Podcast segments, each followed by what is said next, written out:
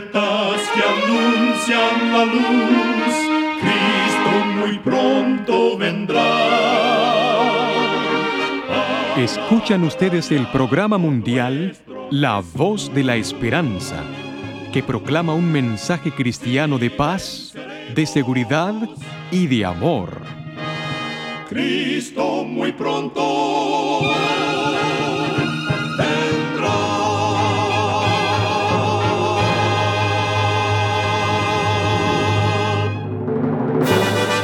Queremos extenderles una muy cordial bienvenida a este su programa La Voz de la Esperanza. Nos sentimos muy contentos de que nos puedan acompañar una vez más.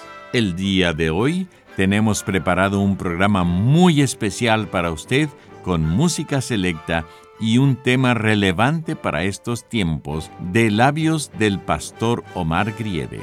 Esperamos de todo corazón que este programa sea de gran bendición para su vida.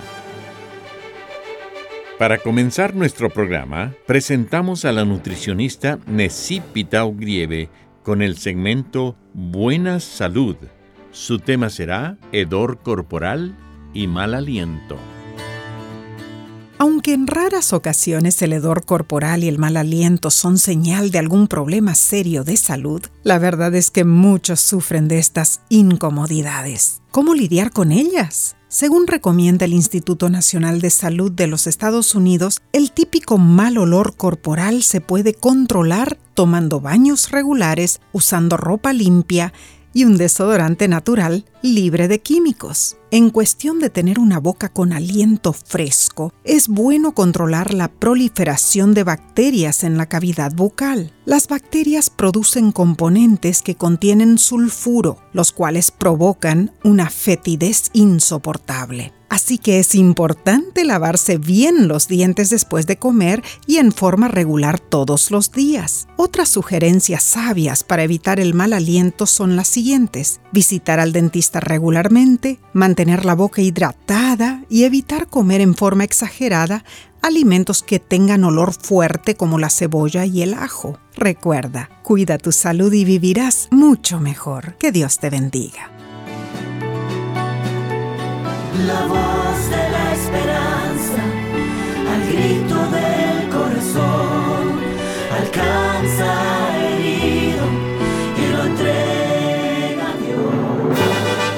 Y ahora con ustedes, la voz de la esperanza en la palabra del pastor Omar Grieve. Su tema será Cazadores de Estatus. Muy amados amigos oyentes, el profeta Jeremías, en el capítulo 45 y versículo 5, nos dice así, ¿Y tú buscas para ti grandezas? No las busques. ¿Somos cazadores de estatus? ¿Hay en la iglesia o en el trabajo algunos motivados por el deseo inmoderado de posiciones de importancia, prestigio e influencia? Tales individuos quieren ser reconocidos como los mejores, los más capaces, los más talentosos, los más hábiles. Durante la época de la elección de oficiales, o cuando hay oportunidades de mejores puestos, no se satisfacen con cargos considerados secundarios y no es raro que su desmedida ambición los lleve a emplear métodos censurables con el objeto de ver materializados sus sueños, alimentados en un corazón no santificado. La sociedad que nos rodea está llena de cazadores de estatus. Ostentan una posición económica muchas veces irreal, exhiben una prosperidad financiera ilusoria, animados por el afán de ser reconocidos, cortejados y admirados. Muchos, contagiados por esta enfermedad moral, utilizan todos los recursos con el objetivo de ascender en la escala social. Buscan con impaciencia un lugar de honra entre sus pares. Pero, Qué deplorable es ver ese mismo espíritu trasponiendo los umbrales del cielo. Fue lo que ocurrió en el principio, cuando se desenlazó allí la maldad. La obsesión por alcanzar un estatus más elevado nació originalmente en el corazón de Lucifer. Sus palabras fueron, subiré al cielo, en lo alto, junto a las estrellas de Dios levantaré mi trono y en el monte del testimonio me sentaré. Sobre las alturas de las nubes subiré y seré semejante al Altísimo. Isaías capítulo 24 versículo 13 y 14. No obstante, en su ambicioso vuelo, cayó estrepitosamente, arrastrando en su caída a un tercio de los ángeles celestiales. A los contumaces cazadores de estatus les aconsejaríamos un rápido análisis de los siguientes títulos atribuidos a Jesús. Siervo, hijo del carpintero, varón de dolores, sin parecer ni hermosura, raíz de tierra seca, nunca obtuvo un título universitario oficial. No tenía un escritorio particular, ni secretaria, ni cuenta bancaria, ni tarjeta de crédito. El único símbolo de su posición era la humillante cruz. En el magistral Sermón del Monte, Jesús exhortó a sus oyentes, previniéndolos contra algunos errores prevalecientes entre los religiosos de sus días. No seas como los hipócritas, aconsejó.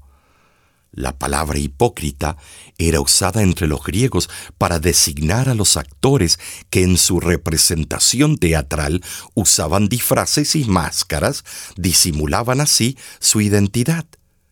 Por eso Jesús hizo el empleo generalizado de dicha palabra, al clasificar como hipócritas a todos los religiosos fingidores quienes exhibían una piedad simulada y engañosa.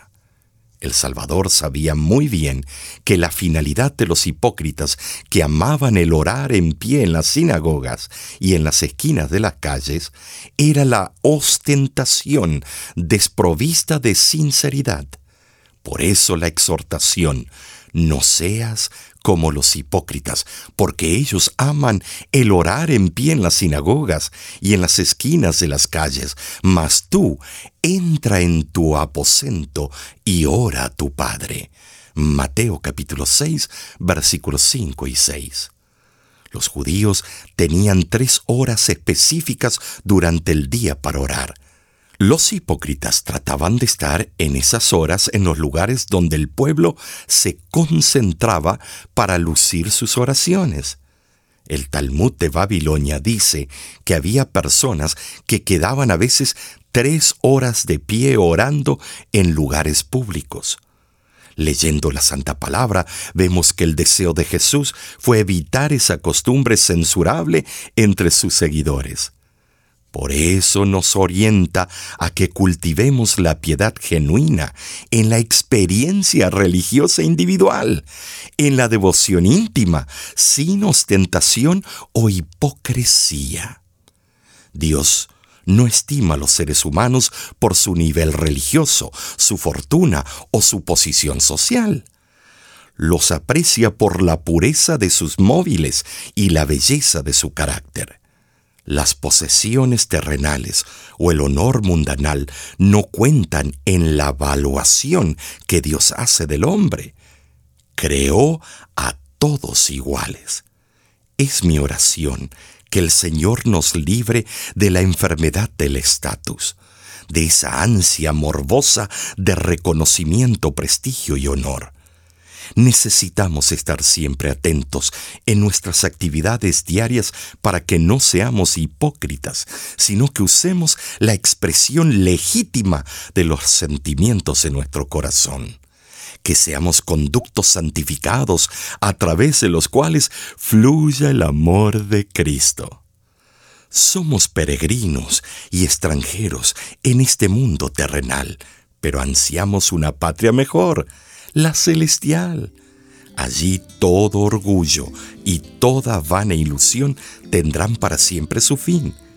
Allí nuestros cantos alcanzarán el tema inspirador y la alabanza y la gratitud se elevarán hacia Dios. Yo te falté marchando lejos de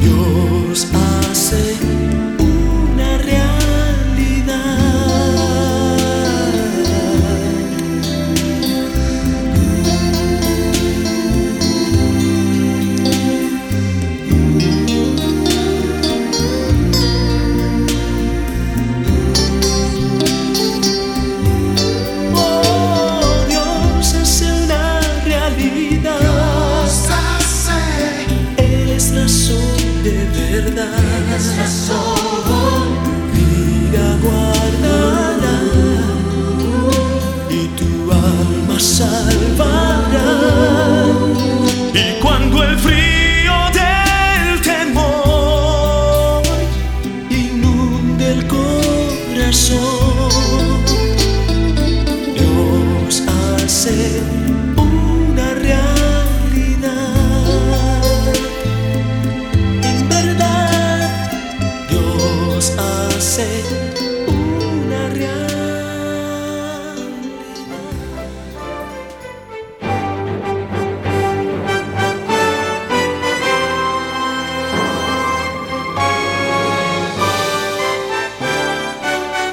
Escuchan ustedes el programa internacional La Voz de la Esperanza.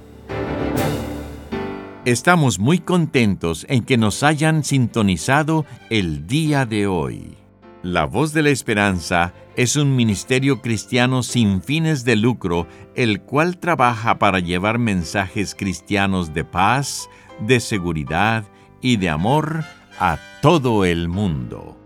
Este y otros programas están disponibles para descargarlos completamente gratis. Solo entre a www.lavoz.org diagonal radio y siga las instrucciones.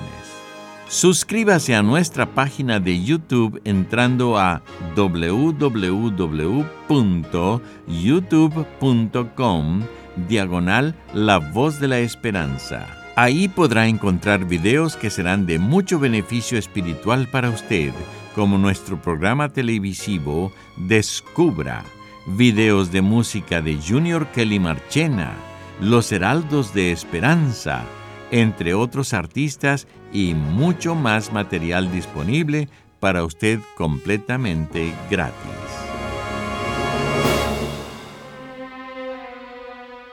Muchísimas gracias, amigo amiga oyente, por su atención. Dentro de una semana, por esta misma emisora y a la hora de hoy, volveremos con otro importante mensaje espiritual. Y ahora nos despedimos de nuestros oyentes diciendo a cada uno de ellos, Dios te bendiga y te guarde. Haga resplandecer Dios su rostro sobre ti y tenga de ti misericordia.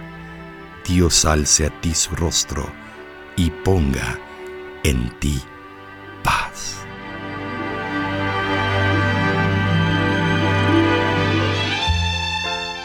Este programa se ha transmitido bajo el patrocinio de la Voz de la Esperanza y de sus amigos de la Iglesia Adventista.